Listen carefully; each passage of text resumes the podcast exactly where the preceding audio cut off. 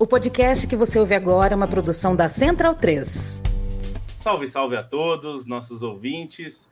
Todo mundo espera que você esteja tendo um bom dia, boa noite ou boa tarde, ou o que você estiver. É, tivemos um fim de semana bastante movimentado no futebol europeu. Tivemos a final da Copa Sul-Americana, que tem muita coisa para falar de dentro e de fora de campo, e das arquibancadas também.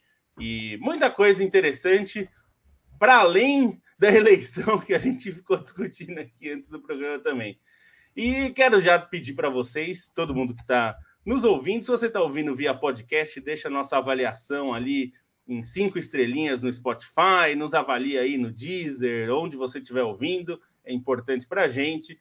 No YouTube, você se inscreva aí no nosso canal, deixa a notificação ativada para você sempre ser avisado quando o nosso podcast entrar no ar ao vivo, para estar sempre acompanhando aqui com a gente. E também já peço logo de cara para você nos apoiar no apoia.se barra Trivela, apoiar a Central 3 também, apoia.se barra Central 3 e consumir nossos produtos lá, nossa loja em parceria com a Caphead, em trivela.com.br barra loja e caphead.com.br barra trivela. Você vai consumir vários dos nossos produtos, camisetas, como essa aqui que eu estou vestindo, se você não está assistindo, está nos ouvindo, é a nossa camiseta com o nosso logo desde 98. Então, nos ajude, nos patrocine aqui, que é importante para nós. Então, eu acho que vamos começar pelo que começou no sábado. É, então, Copa Sul-Americana, o Independente Del Valle venceu São Paulo e venceu com autoridade até, vencendo por 2 a 0 lá em Córdoba. Então, vou começar com Bruno Bonsante, que estava no nosso plantão para falar um pouco de essa, dessa vitória do Independente Del Valle, que foi bastante é, marcante, né? Porque não foi uma vitória sofrida, assim, no sentido de que é, foi por pouco, foi até com uma margem relativamente confortável em um jogo contra um time que tem um orçamento bastante maior, que é o São Paulo. Bom, primeiro, oi para todo mundo, espero que todo mundo esteja bem depois desse fim de semana aí um pouco intenso. É, pois é, o São Paulo, é, eu, eu, eu, eu, nunca achei o São Paulo realmente favorito para esse jogo, porque por mais que tenha mais dinheiro, né, mais recursos do que o Independente Del Vale, eu acho que o trabalho é, coletivo e o projeto esportivo do São Paulo está abaixo nos últimos anos, né? O Independente Del Vale tem um dos melhores da América do Sul e mostrou mais uma vez isso, né? No estilo de jogo muito bem definido, nos talentos que consegue encontrar, né? Pro, Lautaro Dias, que fez uma bela Sul-Americana, foi lá e marcou de novo, foi decisivo nessa final.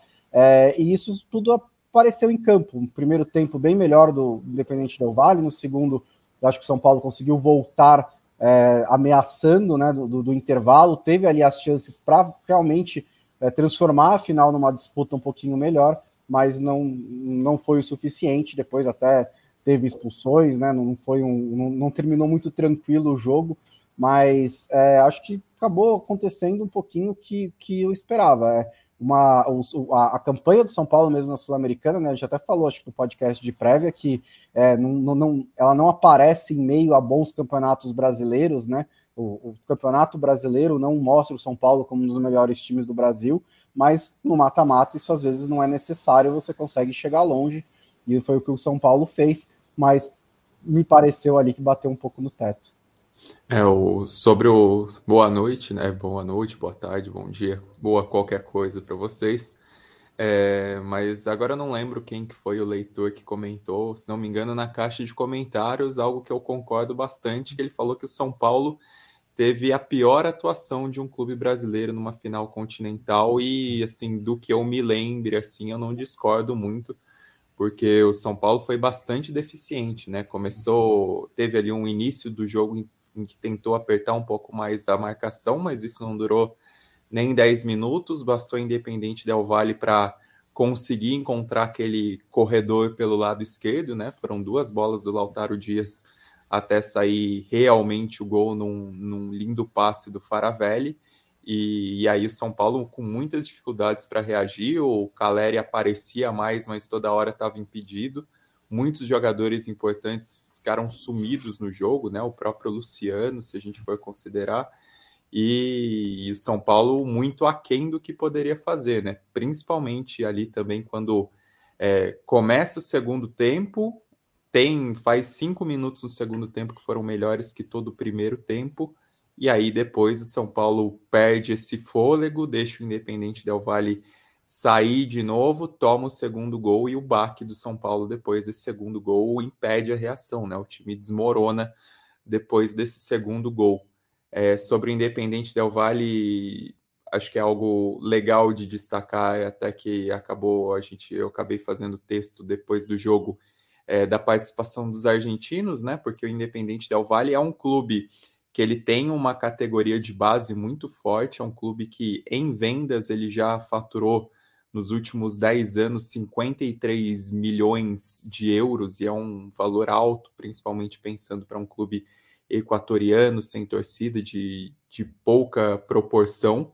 É um clube que revela muito e que tem feito ótimas campanhas já na Libertadores Sub-20, né? Teve nas três últimas finais e foi o campeão em 2020, numa campanha que eliminou o Flamengo do João Gomes e ganhou a decisão contra o River Plate do Enzo Fernandes. É, mas o, as revelações do Independente Del Valle saem cada vez mais cedo e o clube tem uma política já, desde se a gente for pegar já aquele time da, da final da Libertadores de 2016, de mesclar os jogadores jovens com alguns veteranos, principalmente alguns veteranos de outros países. Esses laços com a Argentina se, se, tornaram mais fortes mais ou menos nos últimos quatro anos, e aí metade do time titular praticamente era de, feita de argentinos, né? Cinco titulares é, nessa decisão, com grande papel do, do Schunk na defesa, que é um bom zagueiro e participa do segundo gol com, com um baita do lançamento. Pederano fechando o meio-campo ali, né? O capitão do time, muito importante. Aí Faravelli e Lautaro Dias, que foram destrutivos dois jogadores que se combinaram muito bem. O Faravelli ainda tem uma história maior na, na primeira divisão da Argentina, né? Revelado no News.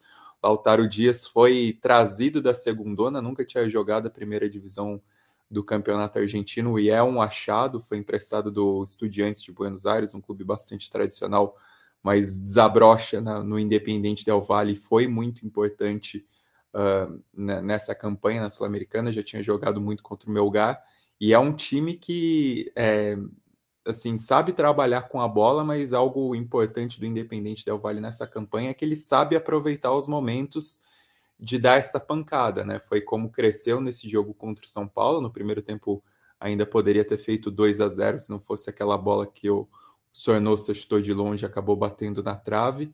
E aí no segundo tempo também, quando o jogo foi voltando a ficar em suas mãos, aproveitou para construir esse placar e um, um, trabalho muito bom, ainda que é, de início, né, do técnico do Martin Anselmi, que era o assistente do Miguel Ángel Ramírez durante a passagem dele pelo Independente Del Valle, depois acompanhou o Ramírez pelo Internacional, as carreiras se separaram quando o Anselmi assumiu a, a União La Calera no Chile, mas não foi bem, durou pouco, e aí, com a saída do Renato Paiva, do técnico português que foi para o Leão, virou a aposta o argentino e conseguiu é, participar toda, é, conduzir essa campanha na Copa Sul-Americana depois de que o time, depois que o time tinha caído na fase de grupos da Libertadores, né? Acho que o Independente Del Valle dessa vez ficou um pouquinho fora do radar dos brasileiros, pensando que não teve ninguém no caminho, né? Poderia ter é, pegado ou o Santos ou o Internacional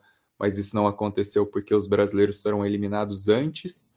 Mas foi uma campanha bastante competente nessa Sul-Americana, né? uma campanha invicta, com apenas um empate e seis vitórias, e um time que, que soube sentir a, a temperatura do jogo correta, coisa que o São Paulo não conseguiu. É, não conseguiu mesmo. Foi uma atuação bem longe. Assim, não, não, que o São Paulo faça grandes atuações no ano, tem uma ou outra ali, alguns grandes jogos, mas de fato, assim, acho que o que mais me, é, me deixou surpreso assim foi não a vitória do Independente Del Vale, mas a forma como ela ocorreu, porque me deu essa sensação que eles iam ganhar o jogo desde o começo, ainda eles fazem o primeiro gol, não há uma reação, né, é, muito grande do São Paulo. Tem um momento assim micro de cinco minutos, talvez, os primeiros cinco minutos do segundo tempo, parece que o São Paulo vai tentar reagir, mas é muito tímido. Então, realmente, a sensação foi que o Independente Del Vale nem precisou jogar no seu máximo, do seu melhor, né? E isso é bem importante. Até tem uma coluna do, do Rodrigo Capello no Globo hoje falando sobre essa vitória, né? O orçamento do Independente Del Valle, que cresceu muito nos últimos anos, é de 26 milhões de dólares.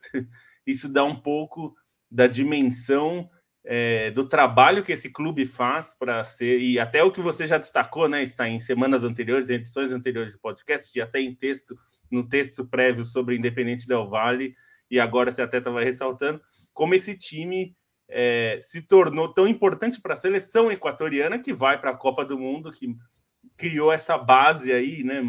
Ex-jogadores né, do, do, time que criaram uma base importante para o Independente Del Valle. E acho que dá para falar também, né, Stein, de um texto que você escreveu sobre os clarões nas arquibancadas, que é a imagem que a Comebol merece pelo que ela fez nessa final única, né? Nessa final é, em jogo único, sem a preparação, nem, nem ela nem se preocupou, na verdade, em promover o jogo de uma forma é, como a UEFA faz, já que é para copiar a UEFA, né? Você deveria, deveria tentar promover como a UEFA faz, e, por exemplo, os jogos, as finais continentais não podem ter jogos no mesmo dia de ligas nacionais, né?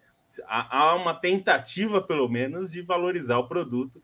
Aqui na América do Sul, não só teve jogo no mesmo dia, como ainda tem toda uma questão logística e problemática que ficou dessa final, né? É, o, o, texto, no caso, é do Bonsa, né? É, uhum. Mas só para levantar a bola já, acho que algo que também já bati em texto, que é importante ressaltar, é como muitas vezes é, assim, a imagem que o futebol consegue vender, a imagem que o futebol sul-americano consegue vender para fora é o do espetáculo da torcida, né? Que é ver aquele recebimento de um Boca Juniors, por exemplo, numa final de Libertadores, aquele clima fantástico. Isso se perde totalmente nessas finais únicas, né? Assim, principalmente essas de Sul-Americana, exceção feita ao Colón, que, que conseguiu encher um estádio que era relativamente próximo em Assunção mas a, as finais da Sul-Americana têm sido repetidamente problemáticas, e aí a gente vê que não é nenhuma questão de tamanho de torcida, considerando de São Paulo, é, certa maneira, carência de título, né? Um São Paulo que tem toda essa identidade com competições continentais e tem uma vinha de 10 anos é, sem conquistas, né? A chance de disputar uma final depois de 10 anos existia em teoria, uma mobilização que, que não se notou nas arquibancadas exatamente por, pelos custos de transporte, pelos custos de, de hospedagem, pelos próprios custos dos ingressos, né? Isso acho que é importante ressaltar também, porque a Comebol não torna o produto dela atrativo para a população local. Não é que a torcida do torcida em Córdoba abraçou a final da, da Copa Sul-Americana para encher o estádio. Não, os caras tiveram que correr atrás de torcedores no fim, até deu para perceber a presença argentina no final, né, no segundo tempo, com os caras cantando cantando Décime que se siente e tal e tal. Mas a Comebol não torna atrativo nem para a própria cidade, imagina então tornar um evento para que as pessoas se desloquem para assistir uma decisão como acontece, por exemplo, na Champions ou nas outras competições continentais pela Europa, né, que tornam tão atrativas. Então é, é uma questão para se rever, sim, principalmente por perder essa força, né? O futebol sul-americano tem essa característica de torcida apaixonada e isso basicamente não existe com essa com esses casos de final única, como já tinha sido com Atlético Paranaense e Red Bull Bragantino em Montevideo, também com com limitações na presença e agora com São Paulo. E aí eu acho que não é botar na conta de um clube ou outro, ou mesmo falar do Independente Del Vale, que é um clube de torcida diminuta, mas isso aí está na conta da Comebol, que faz essa aposta, e é uma aposta muito furada desde que a gente, é, desde que a gente falou desde o começo, embora tenha ocasiões que acabe funcionando, como foi o Flamengo e River, o Flamengo e Palmeiras, ou o próprio Colón e Independente Del Valle nessas condições de temperatura e pressão que foram muito favoráveis, mas, por exemplo, como a final foi transferida para Assunção em Lima, acho que dificilmente teria acontecido isso, né?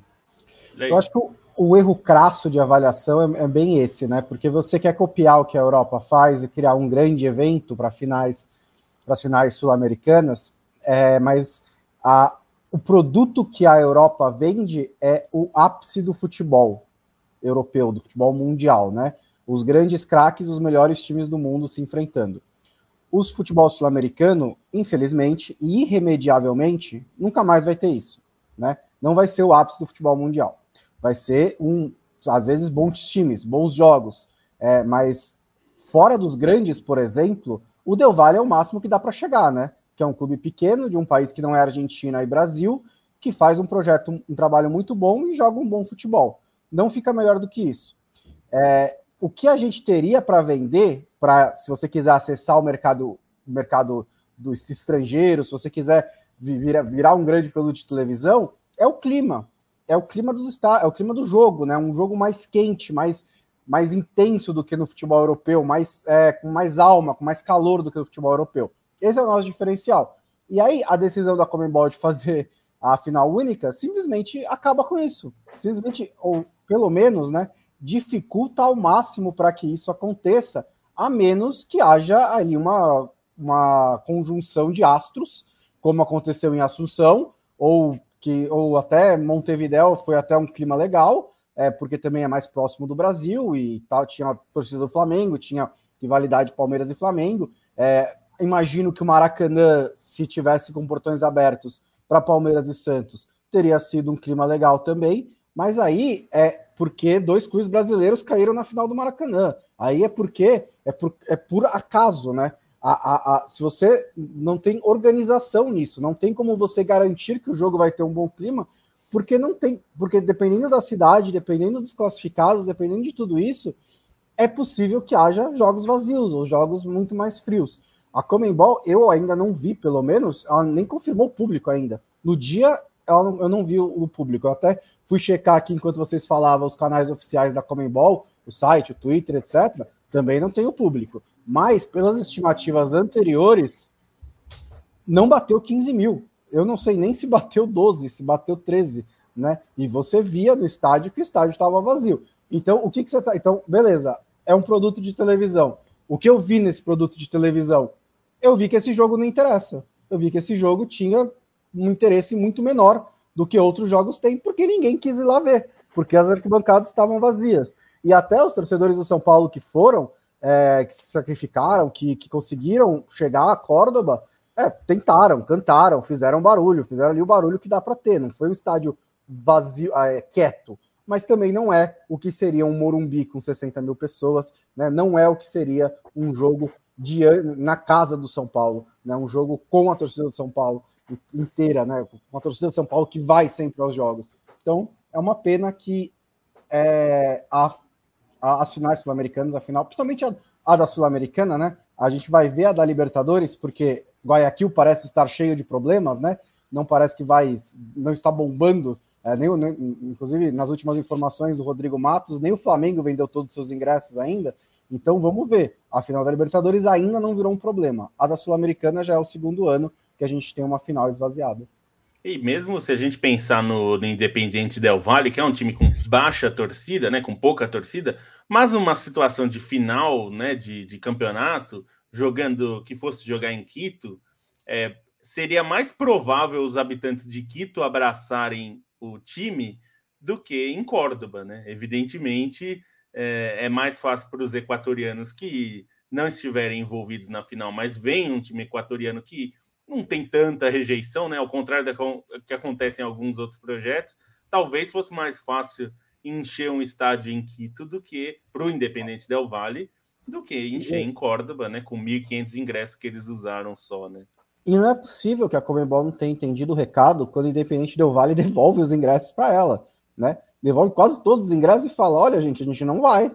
Assim, não dá para ir. E não vai porque tipo, eles se recusaram, porque eles estavam boicotando a Comembol, ou porque eles realmente não têm 10 mil pessoas para mandar, mesmo que a torcida seja pequena. É porque é inviável, né? porque o Equador não é um dos países mais ricos do mundo, né? Não, não, nem da América do Sul. É, a questão econômica, logística, é 5 mil quilômetros para Córdoba. Então, simplesmente, a, a, o Independente Del Vale simplesmente fez o diagnóstico: olha, não dá para nossa torcida aí. Vocês fizeram um jogo num lugar em que a gente não pode ir.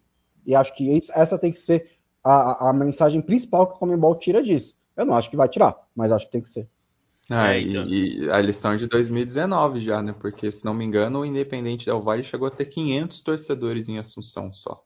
Então, não é que, que era uma questão exatamente nova, é que aí tinha 500 torcedores, e aí tinha mais torcedor do Colón do que espaço no estádio, né? Se não me engano, eles foram em 40 mil, os caras conseguiram encher mais do que o estádio em si. Tinha, acho que tinha 50 mil, acho que eram 10 mil pessoas para fora. Então, não é que o, o problema existia ali, mas acabou ocultado pelas circunstâncias. Mas era algo para a Comebol estar tá ciente desde então, né? É, e até uma coisa que, no seu texto, bom, sei que eu confundi no design, mas o, no, uma coisa que você aponta no seu texto, e até a gente já tinha conversado aqui em outros momentos, é que, é que a Comebol não aprenda a lição e faça o contrário, né? A gente está falando sobre o problema da final única, as questões logísticas que a gente fala muito, né? E de São Paulo para Cali, por exemplo, se um dia quiserem fazer uma final em Cali, não é a mesma coisa de, de Lisboa para Berlim é, para pegar distâncias relativamente grandes, né? Pelo menos em, dentro do continente. E, e é, é, tem muitas questões econômicas, sociais e logísticas de transporte. Mas além de tudo isso, teve um leitor nosso que até mandou: ah, eu acho que devia as finais deviam ser só em grandes cidades metropolitanas da América do Sul, né? Então, Buenos Aires, Rio de Janeiro, São Paulo, é, Brasília, enfim, e outras mas é, isso não só não resolve o problema, como torna é, a questão de final única pouco democrática, que é uma das grandes vantagens, né? Vai ter e pior do que isso. Cidades. É, e, pior Concordo. do que isso, bom, o que você coloca no texto que eu acho que é um perigo real que a gente corre, é a Comebol falar, bom, vamos levar para Miami, então, porque aí a gente distribui ingresso a rodo e Miami lota até campeonato de bote é. Então, aí a gente começar a ter finais fora da América do Sul com a justificativa do marketing, que é um produto de televisão e tudo mais, né? Primeira coisa, assim, da diferença para a Europa é poder aquisitivo, né? Lá é maior. Então, ponto, já começa por ali. Segundo, uma questão de, infraestrutura é que eles têm malha de trem, né? Isso ajuda bastante. Né? A, a, falta que faz uma malha de trem, uma malha ferroviária na América do Sul, no Brasil, assim, é enorme. Então, isso já ajuda bastante.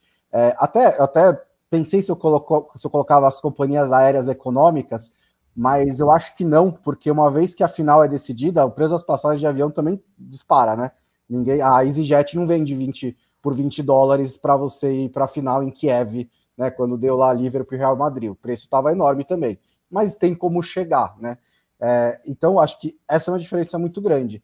E aí, assim, realmente tem esse medo, porque se você está fazendo o produto para televisão, tanto faz onde você vai fazer o jogo, né? E aí, se você coloca, por exemplo, em Miami, onde tem um enorme contingente de, de brasileiros, por exemplo, é, e, e, o público local tem um poder aquisitivo maior também, e é uma cidade turística, então você está lá visitando South Beach, e aí você vê que tem um jogo, uma final da Libertadores para você ir. Você compra o ingresso e vai. É uma oportunidade única, né? Isso é a mesma coisa na Europa também. Aí o público local da Europa que gosta de futebol sul-americano ou que gosta de futebol, que gosta de, de, um jogo diferente, pode ver esse jogo, como aconteceu no Santiago Bernabéu com, Real Madrid, com o River Plate e o Boca Juniors. Aí eu acho, eu acho realmente, assim, fora da, da América do Sul, se você começar a rodar ali, Estados Unidos, Europa, dá para encher o estádio. A questão é que você está enchendo o estádio com as pessoas erradas, né? Nada contra os europeus, nada contra os americanos, mas o jogo é nosso e você vai estar tá enchendo o estádio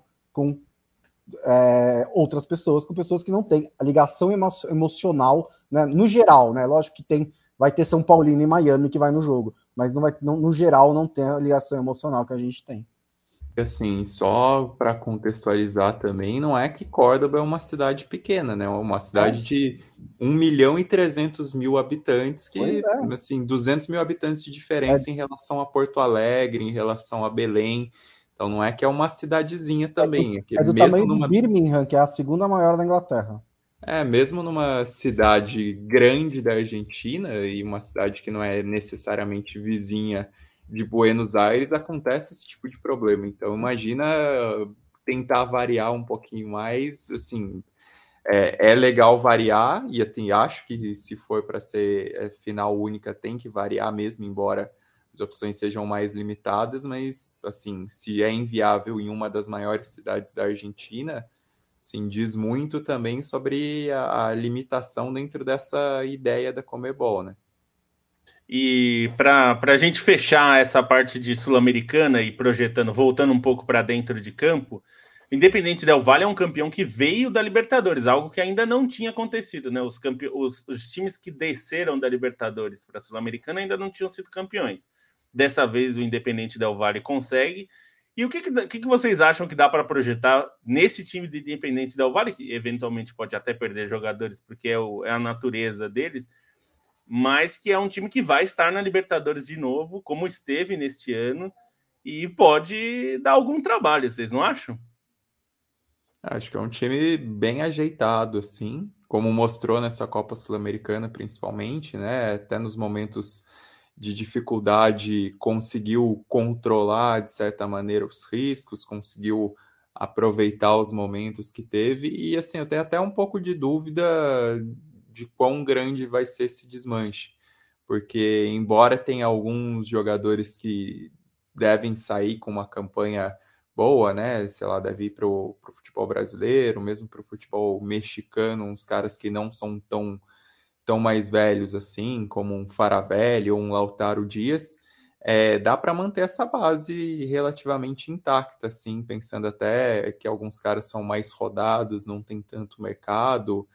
É, dá para segurar mais ou menos esse time para construir em cima dele para a próxima campanha, né? Tem tem bons valores pensando nisso e tem, tem valores jovens também que nem se destacaram tanto assim nessa campanha da, da Copa Sul-Americana e que, que podem render mais, né? O Angulo no meio-campo, o Chaves na ala, o próprio Moisés Ramírez no gol, que é um goleiro não tão confiável, mas é um dos melhores do Equador. Então, vejo que, que dá para construir em cima dessa campanha do Independente Del Valle se conseguir segurar minimamente essa equipe, né? O próprio Sornosa, assim, acho que não é um cara que vá sair, porque a gente já viu como foi no Fluminense e no Corinthians, que era um cara com dificuldade para se adaptar no ritmo de jogo do futebol brasileiro, então é, não vejo. Tem uma base aí para o Independente Del Vale construir e, quem sabe, pintar em fases mais agudas aí de mata-matas de, de Libertadores, que acho que é, que é aquilo que está ao alcance do time, né? Se é muito difícil de competir com os clubes mais endinheirados do Brasil, que é o que a gente tem visto repetidamente na Libertadores, Independente Del Vale costuma dar trabalho para os brasileiros, né? Também é outra marca que esse time já deixou nas competições sul-americanas, tanto na Copa Sul-Americana com, com vitórias importantes, mas também na Libertadores.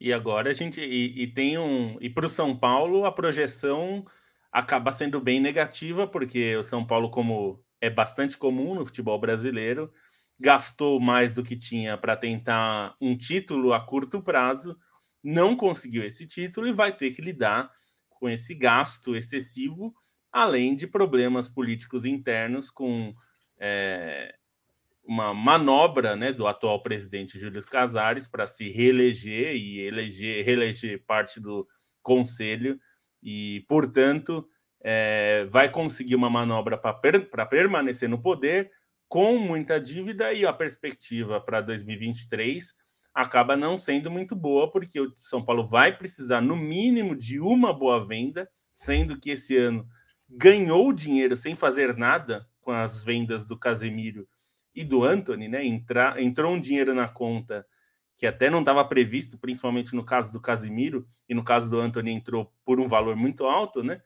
E mesmo assim, o São Paulo vai entrar em 2023 com uma perspectiva bastante ruim, até porque não vai para a Libertadores pelo Campeonato Brasileiro. O time ainda tem mais que se preocupar em não ser rebaixado do que em ir para a Libertadores, embora eu acho que não vá ser rebaixado.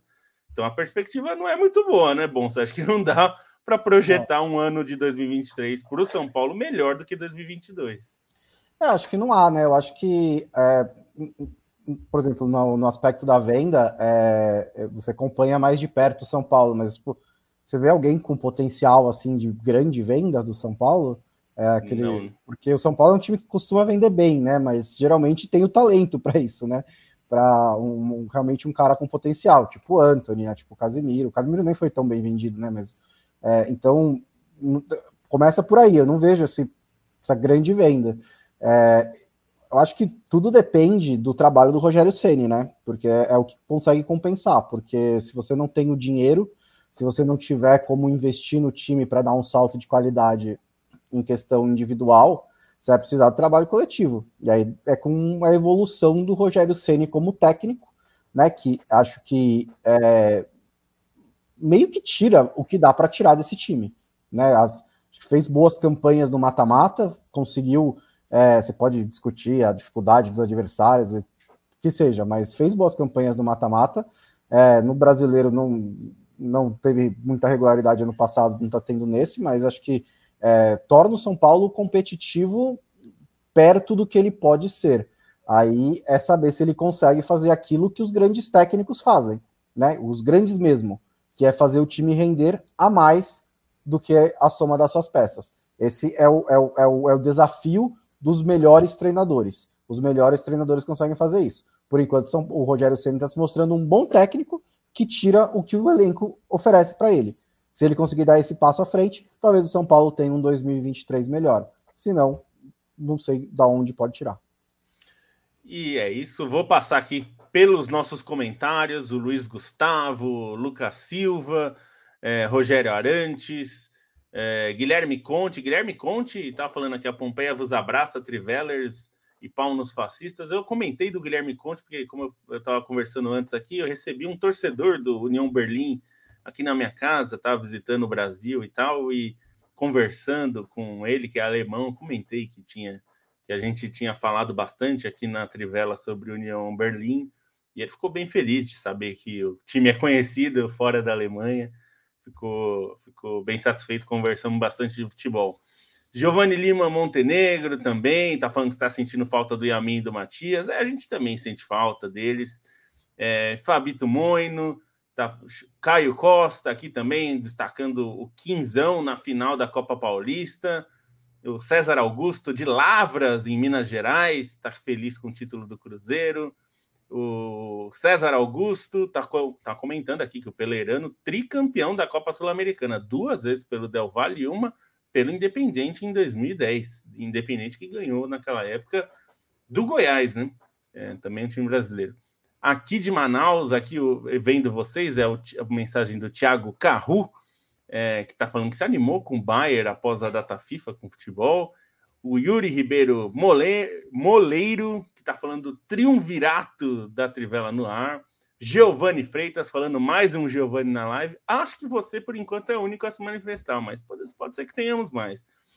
É, o 05 Bruno, e Leonardo Ávila, Paulo, e aqui o Paulo até fala: a solução o São Paulo é virar SAF. Nada a solução é virar SAF, a não ser que você queira fazer isso pelos, né, por motivos certos. Virar SAF não resolve o problema de ninguém, a não ser que seu problema é, seja bastante específico. Virar SAF é uma opção que pode ser boa ou pode ser ruim. Nunca é a solução de alguém de nada, é só um caminho possível que tem suas vantagens e desvantagens. E bom, a gente vai falar um pouco de futebol europeu nesse segunda, nessa segunda parte do nosso programa e vamos começar com o clássico de Manchester, que teve um atropelo, acho que dá para dizer isso, né, do Manchester City sobre o Manchester United, um 4 a 0 no primeiro tempo e uma atuação do Haaland que eu até, até estava lendo que o equipe deu nota 10 e é bastante raro o equipe é. dar nota 10, né? São 15 jogadores que eles já deram nota 10. Eu gosto que eles né, contam. Então, é, pois é, eu achei curioso também. 15 jogadores, é a primeira vez. O Haaland fez três gols e deu duas assistências na partida, é. né? Mas além dos números, evidentemente, a participação dele no jogo foi boa, né? Não, não, não que seja pouco fazer três gols e duas assistências, mas o encaixe dele até está sendo é, interessante, embora ainda tenha margem para melhorar, né? Então, o caso do Haaland é engraçado porque é meio que os números mesmo, né? porque ele, ele assim, ele tem a movimentação, ele, a presença dele, eu acho que deixa os zagueiros muito nervosos, é, mas a, a, integração não está rolando. E acho que talvez eles vão desistir de buscar, porque não precisa. Né? A, a questão na temporada passada que se falava muito era: ah, o, o City precisa de um centroavante, mas se botar um centroavante, não vai diminuir a criação de chances, porque o City está criando muitas chances, sobrecarregando o campo de ataque, porque ele tem um meia a mais porque ele joga com Foden de centroavante, ele joga com o Bernardo Silva de centroavante. É, isso não vai. É, é não é isso que está fazendo o City criar muitas chances? Bom, parece que está criando chances muito bem, né? Até agora, nesse começo de temporada. Teve alguns tropeços, teve alguns jogos um pouco mais fracos, mas não parece que está faltando poder de fogo para o Manchester City. Então talvez o Haaland não precise participar da criação se ele consegue fazer o que ele tem feito, que é muito, muito gol. É impressionante. Ele já tem três hat-tricks pelo Manchester City em oito, em oito jogos, em oito rodadas de Premier League. Né? Até estava rodando no Twitter a tabelinha, né? Os jogadores que chegaram a três hat-tricks mais rápido. É o Haaland com oito e aí é o Owen com quarenta e poucos. Então, assim, é um absurdo o que está acontecendo, essa combinação entre uma máquina de criar chances e uma máquina de converter chances. Né? Às vezes o futebol é bem simples, né? às vezes não é, às vezes é. Então, assim, é, é, o, o, o, a, o Manchester City se tornou um time com, mais assustador com a presença do Haaland. E acho que isso vai ser especialmente importante no próximo semestre, quando a gente estiver no mata-mata da Champions League, porque é, é, um, é, um, é um o Haaland ele tem umas cara, as características que a, a, podem ajudar o City a, a, sair de algumas situações que ele se encontrou nos últimos anos. Mas nesse jogo contra o Manchester United, eu acho até que o placar, os gols que o Martial fez no final do jogo, eles meio que é, podem é, esconder o quanto foi o tamanho da superioridade do Manchester City. Porque você vê 6 a 3 né? Se fosse 3 a 0 não seria falar, perdeu, acontece mas estava 6 a 1 e estava 6 a 1 assim, com muita, muita facilidade. Era para estar tá 6 a 0 também, é que o Anthony acertou um chute de fora da área, fez um lindo gol, né, e, e conseguiu diminuir no momento em que o jogo já estava absolutamente morto. Foi um Manchester United que repetiu a escalação das últimas rodadas, quando vinha com quatro vitórias seguidas, né? Inclusive contra o Liverpool, inclusive contra o Arsenal, então tinha conseguido boas vitórias, tinha conseguido é, sair daquele buraco das duas primeiras rodadas, mesma escalação, um time que não conseguiu lidar com o Manchester City, não conseguiu é, competir com o Manchester City. E aí, em vários aspectos, na postura, falaram muito sobre isso na imprensa inglesa, né? De não, o Wenger falou sobre isso, de não é, o City pouco agressivo, o United pouco agressivo para pressionar o City. É, a defesa do Manchester United, o Malásia não consegue jogar contra o City não conseguiu, não não está no nível ainda. Né? Acho que é um cara jovem que tem potencial, fez estava bem no Feyenoord, não consegue jogar com o City ainda. A facilidade com que o City chegava pelas laterais do Manchester United, enorme. O Dalot, que é mais experiente de Premier League, já jogou contra o City, não conseguiu também. Até o Varane, que é um dos melhores zagueiros do mundo, ficou ali olhando para os lados falando, gente, tem que fazer, né? É, e acho que ah, também, é, também não quero ser simplista nesse ponto, mas dava para jogar com o Casemiro? Não dava? Tipo, nesse jogo contra o City, você sabe que o, o, o, o meio-campo do Manchester City consegue fazer, a qualidade do meio-campo do Manchester City, você sabe que tem ali o De Bruyne. É, eu entendo, o Ten Hag falou sobre isso, que ele não coloca o Casemiro no time porque o McTominay começou a crescer, né, os resultados começaram a melhorar com o McTominay no mesmo tempo que o Casemiro chegou. Então é a administração de vestiário, né? É você tentar botar um pouco de meritocracia ali. Ó, oh, o McTominay tá no time ele tá bem, não é porque o Casimiro é mais famoso que ele vai ser titular imediatamente. Mas existem situações e situações. Então acho que o, o Manchester United também teve uma tarde é, muito. É, que nada deu certo, e o Manchester City encaixou uma vitória enorme, poderia ter sido maior, né? É, poderia ter sido uma das maiores goleadas da história do, do clássico, porque a facilidade era assustadora. É, eu acho que é um jogo em que o Manchester City ele jogou de maneiras diferentes, né? Porque na primeira meia hora era o Manchester City muito em cima do Manchester United no ataque, com um bombardeio em que só um gol estava barato ali pela quantidade de, de finalizações que o Manchester City teve nos primeiros minutos, e depois do segundo gol, quando o Manchester United tentou sair um pouco mais, aí tinha as costas abertas e aí o Manchester City poderia jogar com um pouco mais de, de velocidade foi o que destruiu ainda mais o Manchester United, né? Então não o Manchester United não, não encontrou uma maneira de jogar para conseguir anular o Manchester City. Sobre o Haaland, eu acho que é, essa questão dele ser participativo no jogo nem é tão importante e o encaixe principal, é, na minha visão, já aconteceu porque não tem um jogador no mundo mais feliz com seu parceiro do que o Kevin De Bruyne. É, é sim, é, até a gente fala muito do Haaland, mas é uma dupla ali, porque existe uma associação muito clara entre um cérebro para criar e uma máquina de fazer gols. Funciona muito, né? Essas conexões entre os dois estão funcionando muito.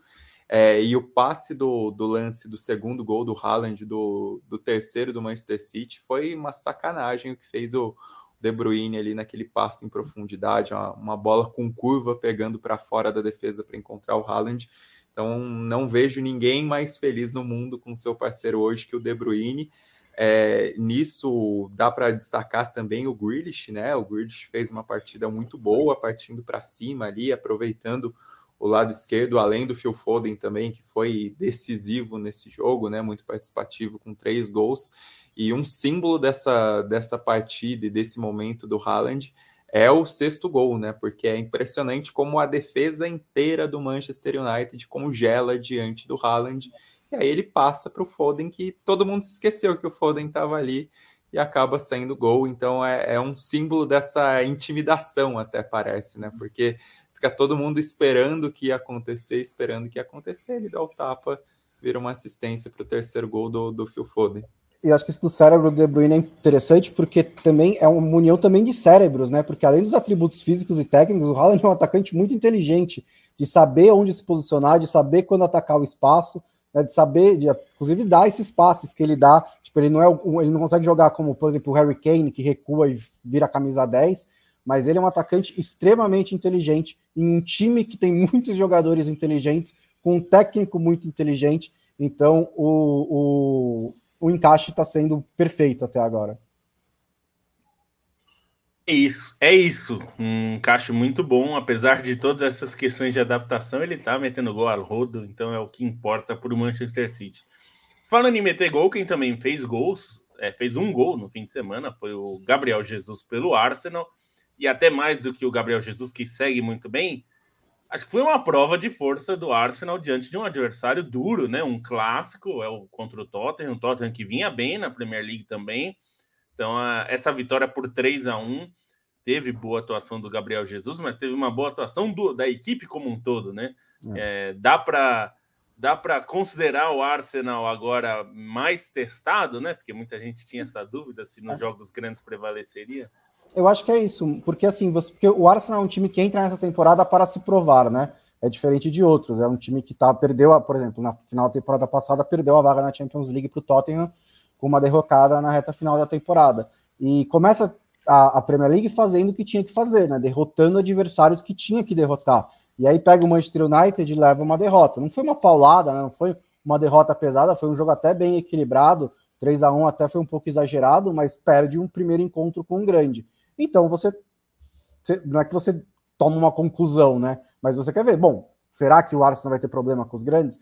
Mas consegue ganhar do Tottenham até com certa, certa com um pouco confortável. É, e um Tottenham que vinha sendo um dos melhores times da Inglaterra também, né? Não é um Tottenham fraco, é um Tottenham que até eu coloco no nível acima do Manchester United nesse momento. Então é realmente uma prova de, de da força que o Arsenal tem né, vindo forte de fato para brigar por vaga na Champions League, e hoje eu diria que consegue, ainda tem muito campeonato pela frente, mas é, o, o, o, clima do Arsenal, o futebol que o Arsenal está jogando, né? Acho que principalmente não é nem tanto os resultados, mas acho que a qualidade do futebol do Arsenal a, a, a, tá, tá impressionando e tá me dando confiança de que vai ser realmente um bom time. É, e o Gabriel Jesus geralmente é o citado, né? Mas mais uma vez o Gabriel Martinelli fez ah, muita diferença, tá jogando muita bola, é um nome que precisa mais atenção porque se adaptou muito rápido na Inglaterra, já mostrou muito serviço e também é um brasileiro que está voando aí nesse início de temporada do Arsenal, não não deve chegar na Copa do Mundo, né? Mas é um nome bem bem interessante para o próximo ciclo, ainda que a posição dele tenha tanta concorrência, né? O Salibá também fez uma senhora partida na defesa e, e, é interessante notar o Chaka, né? Semana passada até escrevi um texto na Trivela falando que ele já teve momentos mais badalados e, e acho que sim, porque muitas, muitas pessoas projetavam o teto do Chaka como mais alto do que realmente foi ou que realmente é.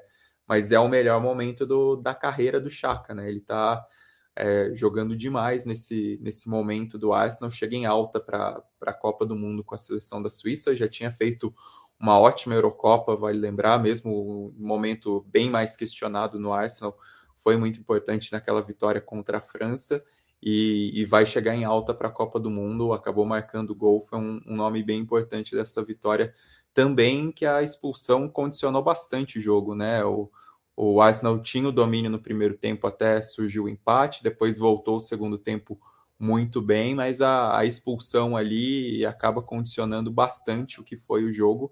Uma expulsão, a meu ver, um pouco exagerada, sim, mas era recomenda é a recomendação da FIFA.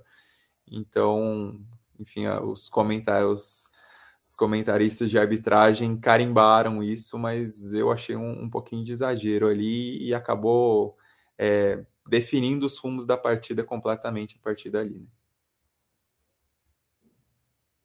É isso. Hum, acabou sendo bastante decisiva essa, essa, essa atuação da arbitragem e é, tem a, eu entendo quem questiona, embora eu acho que eu concorde, mas eu acho que tem margem ali para questionamento. Para fechar a Inglaterra, é, o Liverpool compareceu ter uma grande recuperação diante do Brighton, saiu perdendo por 2 a 0 virou para 3 a 2 uma atuação muito boa do, do Roberto Firmino, e aí tomou o, de empate no final. E aí é o tipo de, de resultado né, que vai minando as chances do time de pensar né, em brigar pelo título, considerando, claro, todo mundo está imaginando que talvez o, a pontuação deste ano, desta temporada, não seja a mesma do ano passado.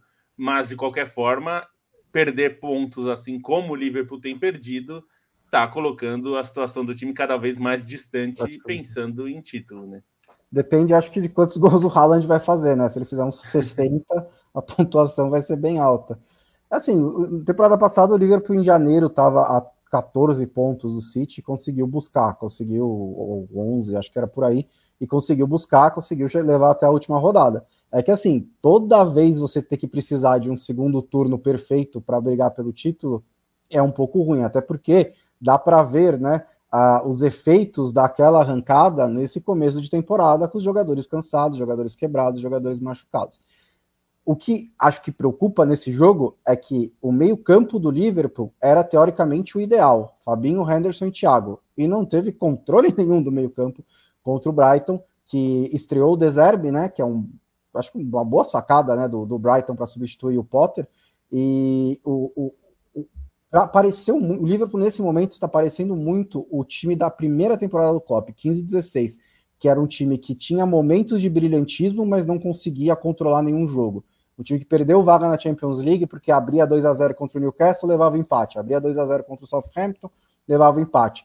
E aí, e assim, era pro, e, e o projeto está num momento muito mais avançado do que aquele, né? Então, aquele era o começo do trabalho do Klopp, ainda tinha vários jogadores do Brandon Rodgers, era um time que tinha o Benteke, que tinha o Steven Colker, tinha é, agora era para ser mais a, ao estilo do Klopp. A defesa tá parecendo a pré-Van Dyke, exceto que o Van Dyke tá lá, né? Só que ele tá num começo de temporada muito fraco, com, cometendo erros. É, o gol da, do empate do Brighton sai de uma furada do Van Dyke e sai principalmente o, o Arnold está simplesmente mal. Ele está jogando mal quase todos os jogos. Ele não está em um bom momento da carreira dele. É, e tudo isso somado, né, junto com perdeu a liderança do Mané, tá, tá, o Darwin Nunes teve a adaptação dele ao time atrasada por causa da expulsão. Então tá um momento estranho do Liverpool. Eu acredito no que o Klopp recupera, eu acredito que dá para brigar pelo título ainda, mas é, o tempo vai passando, né? Enquanto isso, tem a Champions League, que a situação também não está excepcional. Mas, assim, é, o Brighton, inclusive, é, sempre, é, geralmente consegue, muitas vezes consegue competir com os grandes, né? Mesmo com um orçamento muito menor. Eu acho que foi um grande sinal que a troca de técnico manteve a, o estilo do jogo, né? Manteve a, a maneira como o Brighton joga é, e se o Deserbe conseguir dar um pouquinho mais de ali, né, a, a, afiar um pouquinho mais o ataque do Brighton, acho que o Brighton pode ter uma temporada ainda melhor, porque em controle de jogo, em criação de chances, em posse de bola, né, mesmo defensivamente, é um time muito competente. Falta botar um pouco mais de bola na rede, mas conseguiu fazer isso na defesa do livro. E só dois pequenos destaques sobre outros jogos. Um, convido a quem não viu dar uma olhada no passe do Bruno Guimarães para definição do Almiron, um golaço do Newcastle que goleou o Fulham por 4 a 1 um jogo esse aí, principalmente condicionado por uma expulsão, né, logo de cara. E o Leicester, que nessa segunda-feira, aqui, enquanto a gente estava começando a gravação, estava terminando o jogo, Leicester acabou goleando o Nottingham Forest, finalmente ganhou um jogo na Premier League, ainda está na zona de rebaixamento, mas deixou a, a, lanterna, né? Porque passou exatamente o Forest e mostra mais uma vez como o Madison faz a diferença nesse time, né? Ainda bem que os caras não venderam, porque seria muito mais difícil a sobrevivência se o Madison tivesse ido. Acabou fazendo um belo gol de falta, tinha marcado o primeiro também num chute desviado é um cara que faz muita diferença para o clube nesse momento de crise de lutar pela permanência na primeira divisão. É isso aí, teve resultado. O Everton venceu também, né? Uma, tem, foi uma rodada aí com, com alguma, alguns bons destaques. Para a gente passar por outros países, o que a gente viu na Espanha foi uma, é, um fim de semana que o Barcelona conseguiu vencer seu jogo e o Real Madrid não conseguiu vencer seu jogo, até perdendo o pênalti, né? O Benzema perdeu um pênalti, Vinícius Júnior fez um gol absolutamente sem querer. Ninguém pode dizer que ele tentou bater para o gol, né? Ele tentou cruzar e aí a bola passou todo mundo, o goleiro falhou e tudo mais. Mas aí na Espanha foi é, o Lewandowski arrancando pontos para o Barcelona, que é uma coisa que a gente esperava que acontecesse, né? O Barcelona não é um time pronto, nem um time bem armado ainda, né? Tem pode chegar a ser até o, é, até o fim da temporada, mas é, o Lewandowski acabou fazendo o gol da vitória e no, no, o Real Madrid era esperado também que em algum momento fosse perder pontos, porque enfim, o Benzema estava voltando de lesão, não estava no seu melhor, eventualmente, mas tudo ao que parece, tudo indica que nós voltaremos a ter uma disputa Barcelona e Real Madrid e uma disputa mais próxima, né? Não como foi na última temporada, que o Barcelona tentou se recuperar, chegou a dar um indício que talvez pudesse chegar, mas não chegou. Dessa vez parece que os dois vão mesmo disputar o título de forma bem próxima, né? Eu achava que o Barcelona vinha jogando melhor que o Real Madrid nas últimas rodadas, né? E uma hora é, ia acontecer o que aconteceu, que foi uma ultrapassagem, assim, ultrapassagem no saldo de gols, né? Os dois estão empatados, é a sétima rodada do campeonato não dá para dizer nada em relação à tabela, mas e é curioso que isso tenha acontecido no dia em que o Barcelona fez o pior jogo dele, né, da temporada, porque foi um jogo horroroso do Barcelona contra o Mallorca. Foi um jogo, aquele jogo da posse de bola que você olha para os caras e fala: gente, sabe aquele meme? Do something, faz alguma coisa, chuta pro gol, cria alguma coisa, né? Foi um jogo muito fraco ofensivamente do Barcelona. É, o Lewandowski tirou um coelho da cartola e fez o gol da vitória, mas no geral não foi um bom jogo do, do, do, do time do Xavi Hernandes. Mas por outro lado, né, um time que em sete rodadas levou só um gol. Então, assim, é, se você consegue também passar ali 75% do tempo com a posse de bola, é, você fortalece bastante a sua defesa, você, você dá menos chances para o adversário atacar. Então, acho que é uma, é uma dimensão interessante também que o Xavi pode colocar nesse time, mas melhor fazer isso depois que você abriu 2 ou 3 a 0. E o Real Madrid também não fez um bom jogo, né? O Benzema voltou, mas o Ancelotti também girou um pouquinho, principalmente no meio-campo. O Valverde não começou, começou o Sebadios, e o Valverde tem se tornado um dos principais jogadores desse time também. É, é, o, o Osasuna poderia ter ganhado o jogo. O Osasuna teve três chances boas no primeiro tempo. No segundo tempo também é, foi bast ameaçou bastante. Por outro lado, o Benzema perdeu um pênalti, mas é, era um foi um jogo bem complicado para o Real Madrid jogando dentro de casa com o Osasuna. É, não é também raro os, os, grandes né, voltarem de uma pausa internacional, com os caras mais meio cansados, tem Champions League no meio de semana, então acho que também não é uma oscilação para se preocupar, mas não foi um bom um bom fim de semana para nem para Barcelona nem para Real Madrid, melhor para o Barcelona por ter ganhado.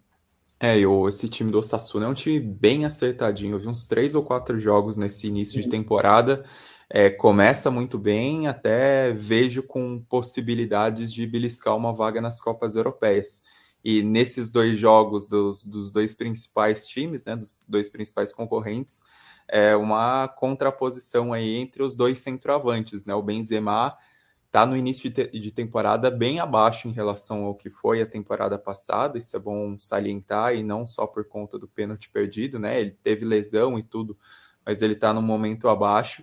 E o Lewandowski, assim, depois do ótimo passe do Ansu Fati, o, o, gesto técnico do Lewandowski é um negócio de louco, né? O corte que ele dá e depois a batida no canto num jogo em que o, em que o Ter Stegen também acabou sendo importante para a construção desse resultado, né? E foi uma rodada do Campeonato Espanhol das mais divertidas, assim, se o, se o jogo dos dois grandes hum. foram, é, se os dois jogos foram econômicos, né, na quantidade de gols, teve um Real Sociedad 5, Girona 3, teve um Valladolid 3 a 2 sobre o Retafe com um pênalti perdido, com duas viradas no placar, com virada no placar, teve também um 2 a 2 do do Valência com do espanhol contra o Valência, que também teve um gol no finalzinho ali do com frango do goleiro, que foi bastante animado. É, desses outros times, o Atlético de Madrid venceu o Sevilha, né? Um jogo é, de peso na Andaluzia e o Sevilha ali beirando a zona de rebaixamento numa temporada horrível, um jogo em que é, o Koke acabou quebrando o recorde de como o atleta que mais vezes entrou em campo na história do Atlético de Madrid, um número muito relevante e o time da rodada, assim, por assim dizer, se dá para destacar alguém, é o Atlético Bilbao, né? O Atlético Bilbao tinha entrado em campo na sexta-feira, é, acabou goleando o Almeria, um adversário mais fraco, mas foi uma atuação excelente. É, o time está muito bem com o Ernesto Valverde nesse início de temporada. Acabou tomando a terceira colocação, né? Já que o, o Betis acabou perdendo por 1 a 0 do Celta em um jogo, o Oihan foi, o Oihan Sunset fez uma grande partida no meio-campo, mas bem legal também pela associação dos irmãos Williams, né? O, o Nico e o Inhaque trocaram ali assistências no jogo numa semana muito especial para os dois, depois do Inhaque ter estreado pela seleção de Gana, não com resultados tão bons assim, e o Nico estreou pela seleção espanhola e foi um dos principais jogadores, né? Foi é, decisivo para a classificação para o Final Four da Nations e no clube também essa, essa onda boa dos dois acaba ajudando o time e o time está muito bem nesse, nesse início com o Valverde, né? Até existia uma né, na eleição do Atlético os, dois, os dois presidentes, os dois candidatos propunham ou recontratar o Valverde ou recontratar o Bielsa, até pelo encaixe das peças, pelo que o time vinha fazendo nos últimos tempos, mesmo nos melhores momentos com o Marcelino. O Valverde era o melhor encaixe e isso se mostra, né? Um time é um time bem ofensivo, só fez dois gols a menos que o Real Madrid, três gols a menos que o Barcelona nesse início de campeonato e está sendo um dos times mais legais de acompanhar nesse início das grandes ligas europeias até o momento. É, que dureza a vida do Sevilha, né? Tá brigando ali feio lá embaixo, né? Nesse momento, até tava olhando aqui a tabela, tá em 17. Inclusive, ele é. tá na, o Lopetegui tá na, no topo da lista dos, dos, dos candidatos ao a técnico do Wolverhampton. E assim, pode ser um presente dos céus para ele, né? Nossa, o famoso cair para cima, né? É, porque você fala, ah, não, não fui demitido, eu saí, porque, né, Premier League, dinheiro e tal. Porque do jeito que tá indo, ele não dura muito tempo lá. É, não dura muito tempo lá. E passando para falar de outras ligas, é, bom, o Napoli segue firme ali na liderança da Série A, uhum. venceu de novo, assim como a Atalanta, os dois venceram e conseguem empatados ali na liderança com, com 20 pontos.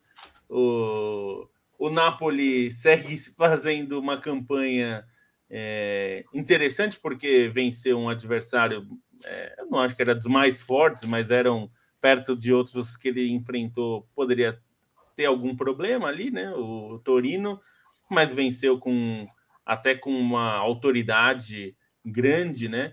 É, dois gols do Anguissa, o cara Kvaratskhelia de novo metendo seu gol, é, uma vitória importante. E a Atalanta também foi bem, né? né nessa rodada, também, também. conseguiu é, uma vitória contra a Fiorentina. É, mas é, ali. O, é, o grande jogo foi Inter e Roma, né? Que foi a, a vitória da Roma no San Siro.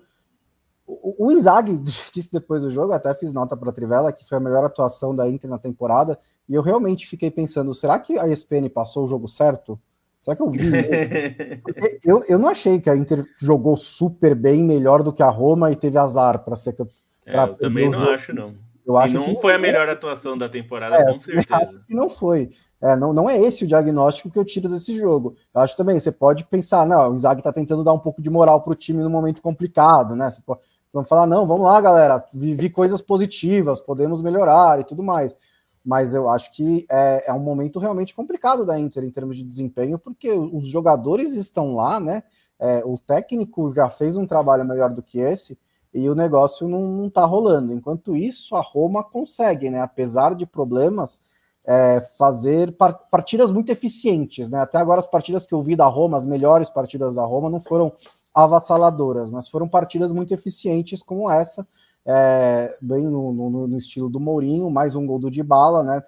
Uma, é, sendo decisivo como se imaginava que ele seria, infelizmente saiu machucado no, no segundo tempo, não deu para testar ali com o Abraham, com o Pellegrini, com o Zaniolo, esse quarteto que tanto se fala acabou não, não, não jogando junto de novo, mas a Roma está mostrando muita consistência para brigar por essa vaga na Champions League. É, o Milan também conseguiu uma vitória muito louca, né? Se você vê o, o jogo que ele que teve contra o Empoli, né? É, contra o Empoli fora de casa, foi um jogo que abriu 1 a 0, um jogo que estava é, sendo um 0, tava sendo um 0 a 0 é, super movimentado, não era um 0 a 0 fraco, mas o Milan demorou para fazer o gol, fez uma grande jogada do Rafael Leão, depois no finalzinho leva um gol de falta no canto do Tatarussanu, que é, é, não foi muito bem no lance, né? A falta que faz um grande goleiro, né? O Manhã está machucado.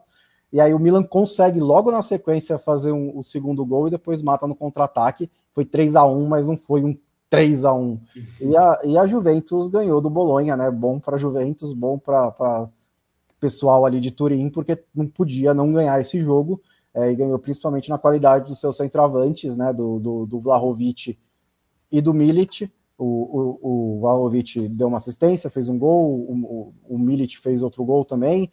É, inclusive, deu, o Vlahovic deu assistência para o Kostic, né? Que é uma jogada que a gente pode ver lá na fase de grupos da, da, do, da Copa do Mundo contra o Brasil. É, mas também não foi um jogo brilhante da Juventus, foi só um jogo em que. Um, um jogo assim, que é, muito, é meio a marca do Alegre, né? Um jogo que não é espetacular, não é legal de você ver, mas é uma Juventus que soube se defender e soube atacar na hora certa, soube fazer os gols e somou aí os três pontos. Precisava muito desse resultado.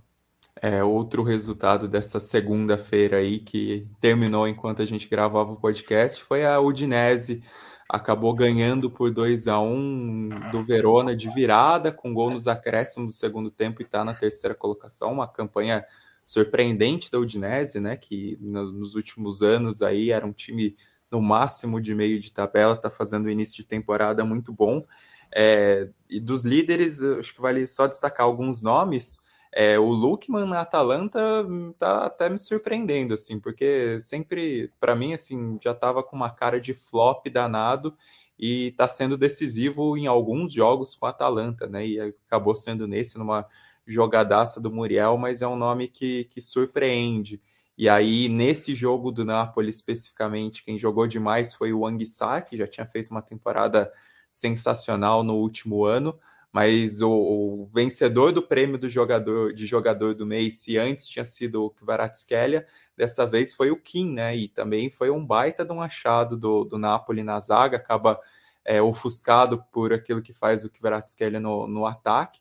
Mas o, o Kim tem jogado demais, assim, no Fenerbahçe já era um, um, baita de um zagueiro, a torcida tinha muita consideração por ele, porque teve uma atuação que ele fez contra o Galatasaray foi sensacional e, e com, consegue entregar no Napoli, né? É mais um cara que pode chegar bem na Copa do Mundo, considerando que a Coreia do Sul, todo mundo fala muito do som, que na seleção continua decidindo muito, foi muito decisivo nessa data FIFA, mas não vem bem no início da temporada.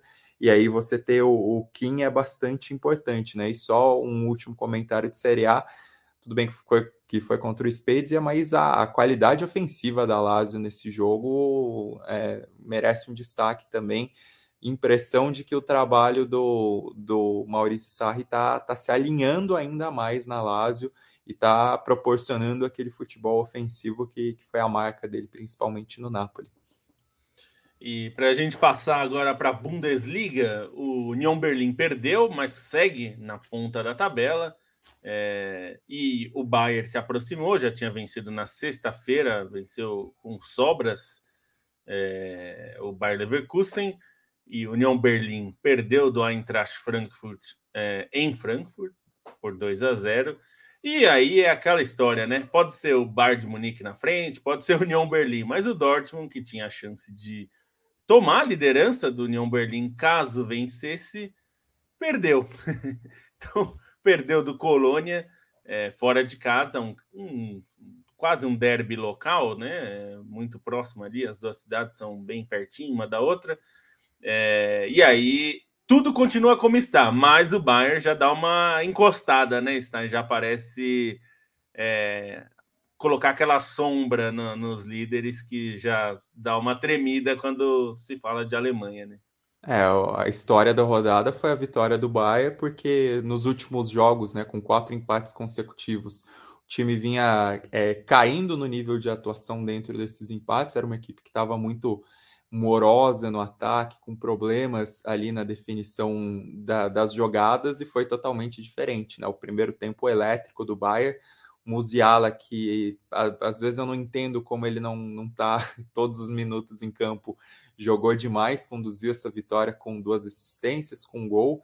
É, foi muito importante. Tudo bem que o, o Radek entregou a paçoca no gol do Leverkusen, mas o Musiala se afirma aí como principal jogador do Bayern nesse início de temporada e dá para dizer também como o principal jogador da seleção alemã nesse momento, né? Até o tempo de jogo dele foi outra discussão durante a data FIFA, é um cara muito importante. Sobre o Borussia Dortmund, assim, não, não adianta você contratar zagueiro se os problemas persistem na defesa, principalmente nas laterais, né? O time muito vulnerável ali pelos lados do campo.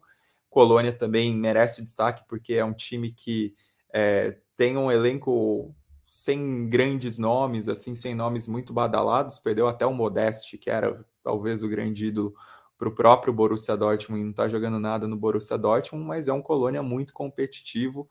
É, o Kainz fez uma partidaça e, e, é um jogador de lado de campo ali que, que eu particularmente gosto muito, que, que vale uma menção. O Union Berlin perdeu e aí um jogo que saiu atrás no placar logo cedo, o time não teve essa força para conseguir reverter, e aí vai o destaque também para o adversário, né? Para o Eintracht Frankfurt, que começou mal a temporada, mas tem elenco e já está subindo, já está na sexta colocação, já está três pontos só do Union Berlim. É, o Lindstrom acabou marcando um golaço, segundo gol também, uma calma tremenda ali na hora da definição, mas um nome que vale prestar atenção nessa linhagem de atacantes que o Frankfurt revela, consegue é, apresentar nos últimos anos é o Randall Colomwani, que foi um achado, né? Era um jogador muito bom no Nantes chegou de graça ao final do contrato e tem jogado demais. Tem sido o principal jogador do Frankfurt nesse início de temporada, um homem de referência, mas com muita movimentação,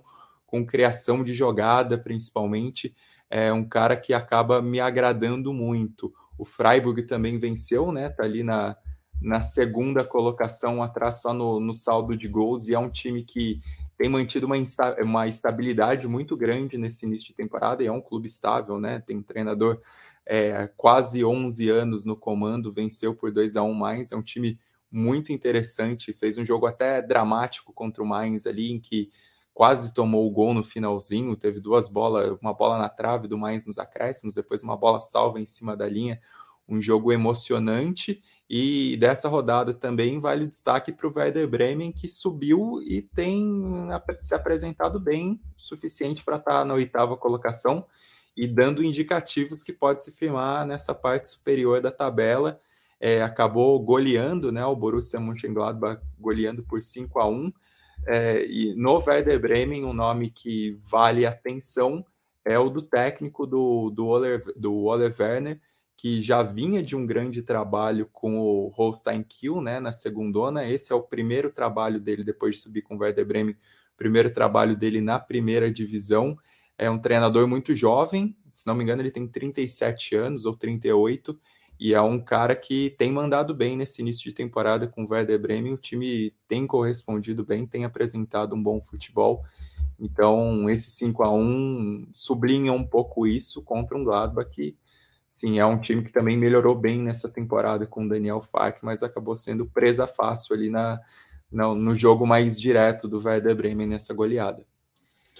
E para a gente passar agora para a França, aqui não tanto pelo resultado, mas pela situação.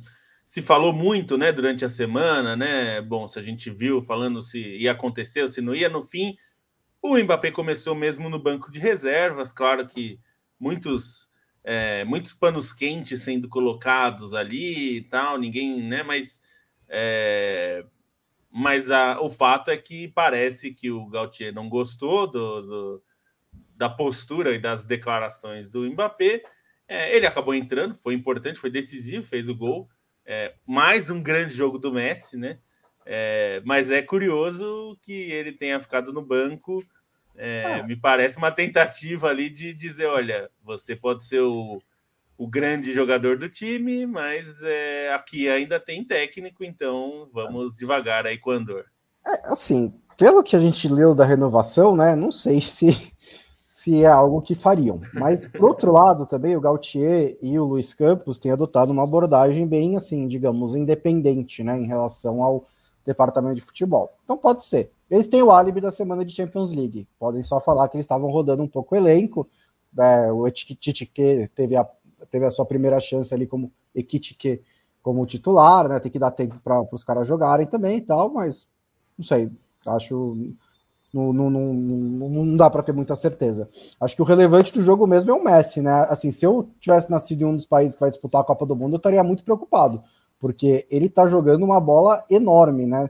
Pela seleção argentina, pela, pelo, pelo Paris Saint-Germain nesse começo de temporada, né? Acho que ele já tinha crescido no segundo semestre passado e agora ele está é, realmente jogando muito bem. É, inclusive, ele tem um passe né, que ele dá sentado para o Neymar, que eu até achei que tinha sido um desarme no primeiro momento, mas você vê né, no replay que ele realmente conscientemente consegue dar um passe para o Neymar ali, que foi muito interessante.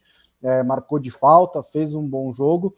É, foi uma, uma, uma vitória importante aí do, do, do Paris Saint-Germain contra o Nice, que é um bom time, né? O Paris Saint-Germain também rodando um pouco os seus jogadores e destaque para o Mukiele, que fez uma grande jogada né, no gol da vitória, no gol do Mbappé, que depois que ficou no banco, mas entrou em campo e decidiu o jogo, né? Que foi é, aos a sete minutos do fim. O Mukiele roubou uma bola, tabelou, fez o cruzamento e o Mbappé conseguiu ganhar. É, de destaque nessa rodada da, do Campeonato Francês também tem mais uma vitória do Mônaco. Acho que vai ficar prestar atenção porque é a quarta consecutiva e o Ben Yedder voltou a marcar, né? Ele foi muito bem na temporada passada, mas tinha feito só um gol até agora na rodada anterior e agora fez três num jogo em que o Caio Henrique, que está em um bom momento no Mônaco, fez um gol contra ali, bastante infeliz, na hora de tirar uma bola na segunda trave, botou de coxa contra o próprio patrimônio. Também destaque para o ótimo começo de temporada do Olympique de Marseille, que está conseguindo acompanhar o Paris Saint-Germain, ganhou do Engers fora de casa por 3 a 0 né? Mesmo depois de trocar de treinador, agora com o Igor Tudor, e está só a dois pontos do Paris Saint-Germain. Não sei se vai conseguir acompanhar até o fim, mas por enquanto está acompanhando. E a péssima fase do Lyon, que perdeu pela quarta vez consecutiva. É, não é que o Peter Boss já estava cheio de moral né, no, no clube pela temporada passada, e é, mais essa derrota para o Lens, a quarta seguida, é bastante preocupante aí para o Lyon, que perdeu o Paquetá, né, que já tinha perdido o Bruno Guimarães, que também deixou alguns jogadores importantes embora, não exatamente deixou embora, mas os vendeu, né, e agora está aí montando um novo time. É, é sobre o, o Lan, assim, é, faz uma baita de uma campanha também, né? Brigando por, por Champions, e é legal é, a comunhão que existe com a torcida, que é uma das torcidas mais fanáticas da França, e depois dessa vitória contra o Lyon, até existiu uma rivalidade entre os dois times pelo auge ser muito próximo, né? Quando os dois chegaram a disputar, inclusive, o, o título francês ali em, em 2002, quando o Lyon inicia a sua série. O Lã tinha sido campeão em 98, tem uma, uma união muito grande ali. E tem também um destaque que vale nesse topo de tabela, mais uma vez, o, o vencendo, né? O Lorient tem feito uma campanha sensacional de início de temporada, esse sim surpreendente, porque não, não dava nenhum indicativo de uma escalada assim. Venceu o Lille por 2 a 1 e aí também um nome para prestar atenção nesse início de temporada que fez um golaço que decidiu esse jogo foi o Theo Lebris, que é um meia de 20 anos, que é inclusive sobrinho do treinador, do Lorient, mas aí você vê pela qualidade do gol que não tem nenhum nepotismo, porque a maneira como ele domina e já dá o tapa na frente, ele deixa o defensor ali, o marcador perdidaço, uma jogadaça. E dos destaques da rodada também, um, um foi interessante, é o Jonathan Klaus, que jogou de ala esquerdo dessa vez no Olympique de Marseille e acabou com o jogo. Assim, foi o melhor em campo. É, acabou participando dos três gols, deu até uma assistência para o Gerson, ele que é candidat, candidatíssimo a disputar a Copa do Mundo, né? Vem participando das últimas convocações da França e mesmo sendo ala direito, dessa vez jogou na esquerda e jogou demais. E ele é muito bom jogador, né? Se a França souber utilizar o Jonathan Klaus ali pela direita, vai ser uma arma muito forte desse time do, do Didier Deschamps. E para a gente fechar o programa de hoje, é, não tem, não é uma notícia muito boa, mas a tragédia na Indonésia teve 182 mortos, é a segunda maior da história do futebol, aconteceu no fim de semana, então é uma situação é, das mais terríveis, né? Porque é um tipo de atuação que a gente que a gente sempre fala sobre autoridades e como as coisas é, acontecem, mas é, é mais um, é um. E agora até a FIFA está pedindo, porque vai ter um Mundial Sub-20 lá, e agora quer garantias pra, de segurança né, para a realização da competição, que deve ser um problema diante do que aconteceu. O que, que a gente pode falar desse, desse caso, Stein? É, foi um, assim, claro despreparo da polícia para lidar com uma invasão de campo, né? A polícia é, teve uma invasão de campo da torcida do Arema contra o Persebaya Surabaya. É, é um clássico em Java Oriental e até um clássico com uma história curiosa, porque os dois times eles não faziam parte da mesma liga, mas a Indonésia tem torcidas, não é muito comentado, mas a Indonésia é um país com torcidas muito fanáticas, com problema sério de hooliganismo desde os anos 90 e os hooligans das duas equipes, são equipes da, de, de regiões próximas, ela, eles se enfrentavam antes em shows do que exatamente em jogos, porque os dois times não faziam parte da mesma liga. Tanto que um show do Sepultura em 92 teve uma grande briga entre os dois grupos de hooligans. Sepultura também faz sucesso na Indonésia, caso vocês não saibam, na cena underground da Indonésia. E, e, teve uma grande briga entre os Ultras, e o primeiro jogo entre os dois clubes só aconteceu depois, e dessa vez teve essa cobrança da torcida pela derrota no clássico, porque foi a primeira derrota em casa do Arema para o Persebaya Surabaya em 23 anos, então a torcida foi cobrar, teve ali uma tensão de, de agressão, a polícia interveio e começou a jogar bombas de gás lacrimogênio, a FIFA proíbe que se use gás lacrimogênio dentro dos estádios, e aí aconteceu é, o, o, que é basicamente o, o, que acontece nas maiores tragédias do futebol, né? Torcedores tentando fugir do local, é, o, o, principal portão de saída onde foi gás numa das arquibancadas, o portão estava fechado e aí teve pisoteamento, teve esmagamento, pessoas morrendo por asfixia principalmente e cenas muito, muito, sim, cenas aterrorizantes até a gente publicou nota hoje com um depoimento do, do técnico do Arema, que é um chileno, e ele falando como é, os torcedores foram pros vestiários e os jogadores tentaram socorrer, mas ainda quatro torcedores morreram nos vestiários por conta até do, desse hooliganismo na Indonésia. É relativamente comum que os, os times saiam em camburões, em carros blindados e, e os jogadores tiveram que sair num tanque dessa vez do estádio por conta da proteção. E aí fica essa questão, né? Uma cobrança muito grande que precisa existir na Indonésia, das autoridades, nas autoridades públicas, porque claramente foi assim, uma maneira totalmente errada da maneira como conduziram esse processo. São 182 mortos até o momento, mas tinham 300 feridos, então é possível que esse número aumente. E aí, só para lembrar né, que a maior tragédia aconteceu na América do Sul, em 64, num jogo entre é, a seleção peruana e a seleção argentina pelo pré-olímpico. Também uma, uma questão parecida de torcedores tentando fugir de bombas de gás lacrimogênio numa, num espaço fechado e teve é, esmagamentos, enfim, e foram 328 mortos. É, e aí, só para só para fazer uma correção, é, o Ole Werner ele tem 34 anos, o técnico do Werder Bremen.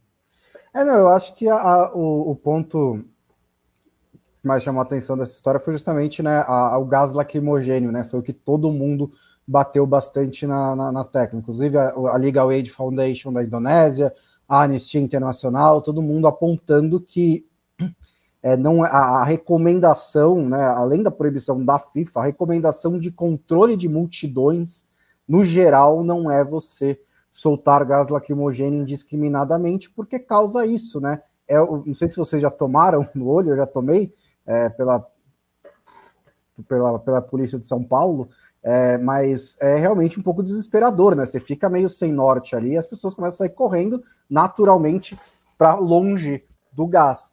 É, e, inclusive, um, um, um, fotógrafo também deu entrevista ao New York Times, um fotógrafo que estava no estádio, que o público não pôde entrar no estádio é, levando garrafas de água. Então, é, também ficou difícil de lavar o olho, né, de conseguir limpar o gás do olho. Então, isso só aumenta é, o desespero. Então, acho que é, é, a, a falha muito claramente ficou ali. E aí, para levar um pouquinho mais para o futebol mainstream, é, a gente viu também o que poderia ter acontecido, talvez em menor escala, na final da Champions League.